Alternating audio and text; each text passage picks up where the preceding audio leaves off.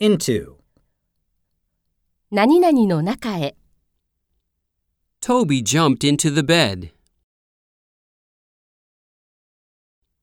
It is hard to get into university. Divide this cake into eight pieces, please.